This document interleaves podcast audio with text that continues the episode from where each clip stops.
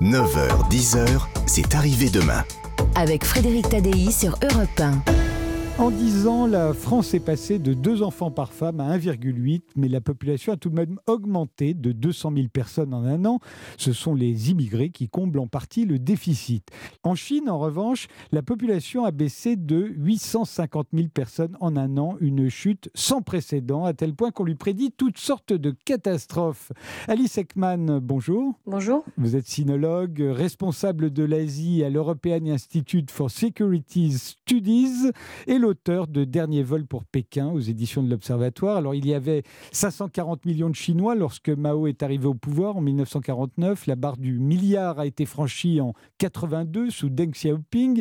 Ils sont aujourd'hui 1,4 milliard. Mais si la natalité reste aussi faible, il pourrait, d'après l'ONU, retomber à 600 ou 700 millions d'ici la fin du siècle. Est-ce que ce serait une catastrophe? Euh, je ne pense pas. En tout cas, c'est pas une catastrophe euh, soudaine. Ça fait déjà plusieurs années, comme vous le savez, que la population active baisse en Chine. Alors aujourd'hui, c'est la première fois que la population tout court baisse.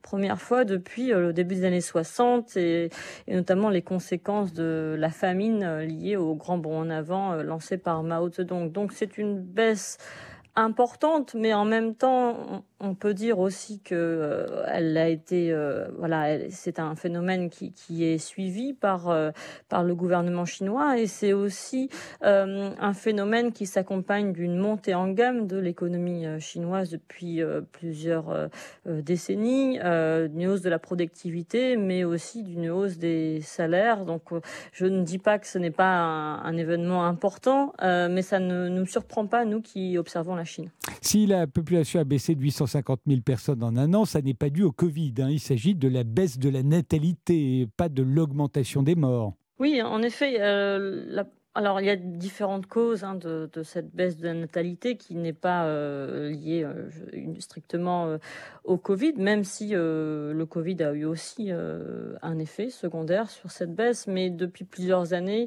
les couples hésitent à, à, avoir plusieurs enfants parce que le coût de l'éducation d'un enfant coûte cher, parce que le système de sécurité sociale en Chine n'est pas encore complet, notamment les pensions de retraite sont faibles et donc les enfants uniques devenus adultes doivent souvent euh, subvenir aux besoins de leurs parents vieillissants et en même temps euh, épargner largement pour, en anticipation des frais de scolarité de leurs enfants, qui, leur enfant, souvent unique, qui grandira et qui se mariera parce qu'il faut aussi euh, pouvoir acquérir un appartement en général, selon la tradition chinoise, pour les enfants qui, avant le mariage.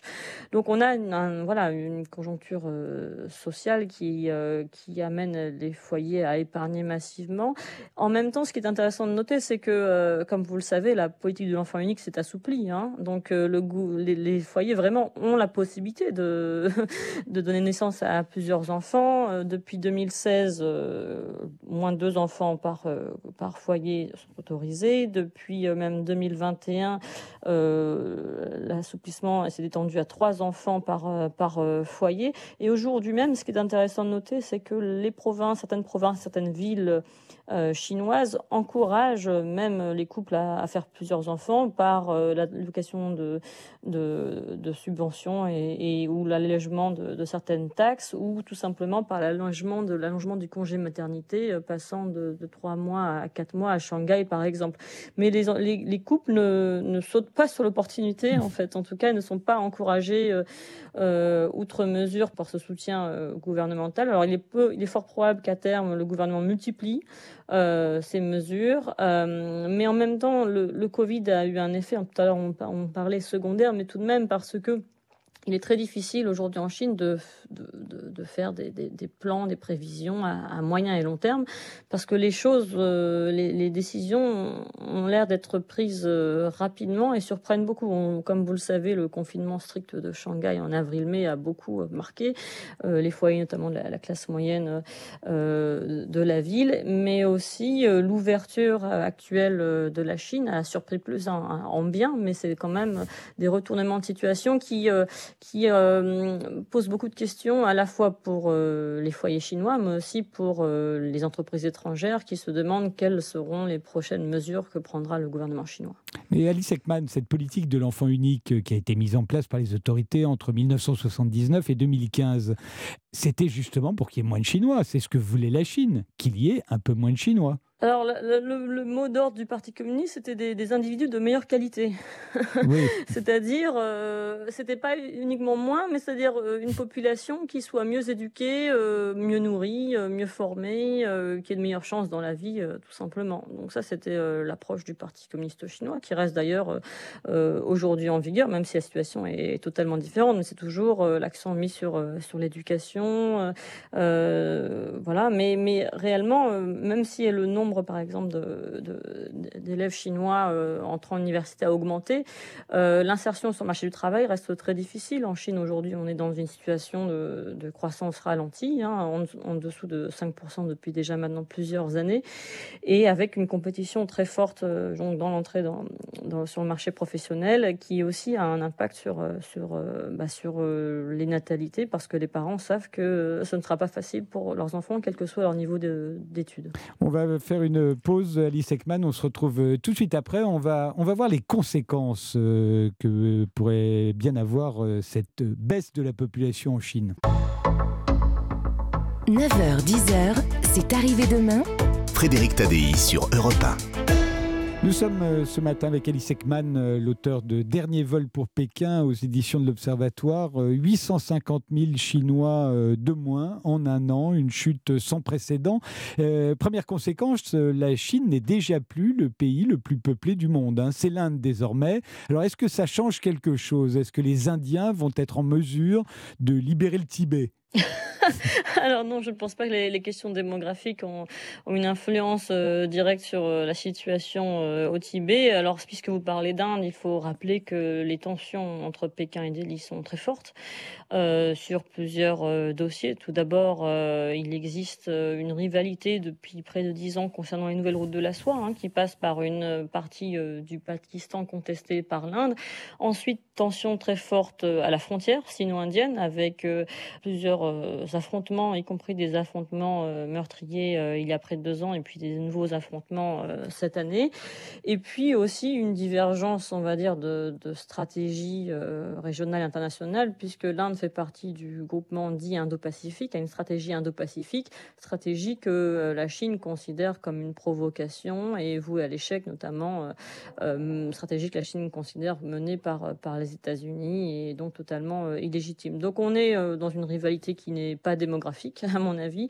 D'ailleurs, les, analyses euh, divergent sur euh, le fait que l'Inde a déjà dépassé la Chine en termes démographiques euh, ou pas. Certains affirment que ce sera pour l'année prochaine. Bon, je ne suis pas démographe, donc je ne peux pas trancher sur ce point, mais clairement, non, la rivalité, enfin, la rivalité géopolitique et géostratégique n'est pas façonnée en premier lieu par l'élément démographique. La population chinoise, je l'ai dit au début de cet entretien, a presque triplé depuis l'arrivée des communistes au pouvoir en 1949, mais d'après l'ONU, elle pourrait être divisée par deux d'ici la fin du siècle. Ça aurait des conséquences économiques graves. Euh, on prédit déjà que le PIB de la Chine ne rattrapera jamais dans ces conditions celui des États-Unis, comme ce l'était promis euh, Xi Jinping.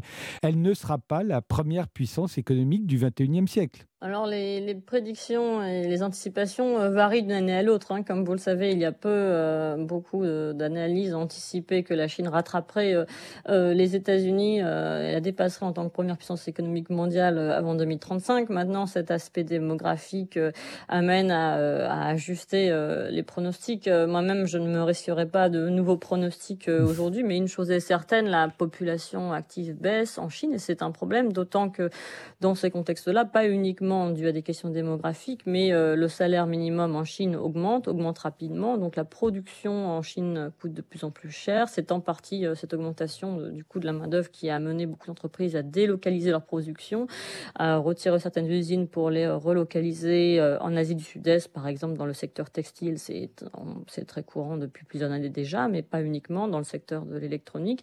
Et oui, la Chine a, doit changer, ajuster son, modèle de croissance et, et ce modèle de croissance doit aussi prendre en compte ces nouveaux éléments euh, euh, démographiques et puis c'est aussi un rapport aussi avec euh, avec les populations étrangères qui va se poser. Faut-il à terme changer la politique migratoire de, la Chine? Faut-il aussi reconsidérer la migration interne? Puisque comme vous le savez, il y a encore l'existence de ce que certains appellent un passeport interne à la Chine, le RUCO, c'est-à-dire que selon votre lieu de naissance, votre dossier administratif est rattaché donc à ce lieu de naissance et euh, parfois euh, donc il est difficile d'obtenir des accès à l'éducation, euh, au système de santé dans la ville dans laquelle vous travaillez à l'intérieur de la Chine. Donc la mobilité interne à la Chine existe, elle a été assouplie compte tenu des besoins de main-d'œuvre dans certaines provinces, mais elle reste un frein à l'insertion des populations qui viennent d'autres provinces de Chine. Donc beaucoup de questions se, posent en Chine aujourd'hui, à la fois sur le plan démographique,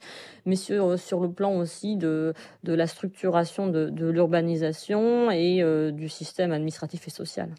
Le portrait que vous faites de la Chine, euh, Alice Ekman, euh, bah, vieillissement de la population, productivité qui n'augmente plus, croissance en berne, délocalisation, au fond c'est ce qui est arrivé à l'Europe, qui compense aujourd'hui sa faible natalité en augmentant son solde migratoire. Est-ce que c'est ça qui attend la Chine? Je ne sais pas, j'ai du mal à dresser un tableau tout noir de la situation euh, en Chine. C'est comme la deuxième puissance économique mondiale, et c'est normal qu'au fur et à mesure de son développement, euh, des ajustements euh, en termes de, niveau de salaire aient lieu et que des nouveaux besoins surgissent. Donc oui, on, entre dans, dans, un processus d'ajustement qui est propre aux pays développés, même si la Chine, elle, se considère toujours comme pays en développement, et donc c'est un positionnement ambigu parce que comme vous le savez, euh, au niveau international, la Chine se positionne, essaye de se positionner, que ce soit à l'ONU ou au sein euh, du FOCAC, du Forum avec les pays africains, elle essaye de se positionner comme le leader des pays en développement. Mais on voit bien aujourd'hui que, bien sûr, euh, son statut de deuxième puissance économique mondiale se consolide. On a bien sûr des doutes maintenant sur sa capacité à devenir première puissance économique mondiale. mais oui, le ralentissement de sa croissance est structurel. Euh, ce n'est pas lié euh, uniquement au Covid, même si en partie, ça fait plus de, dix ans, encore une fois, que la croissance euh, baisse en Chine.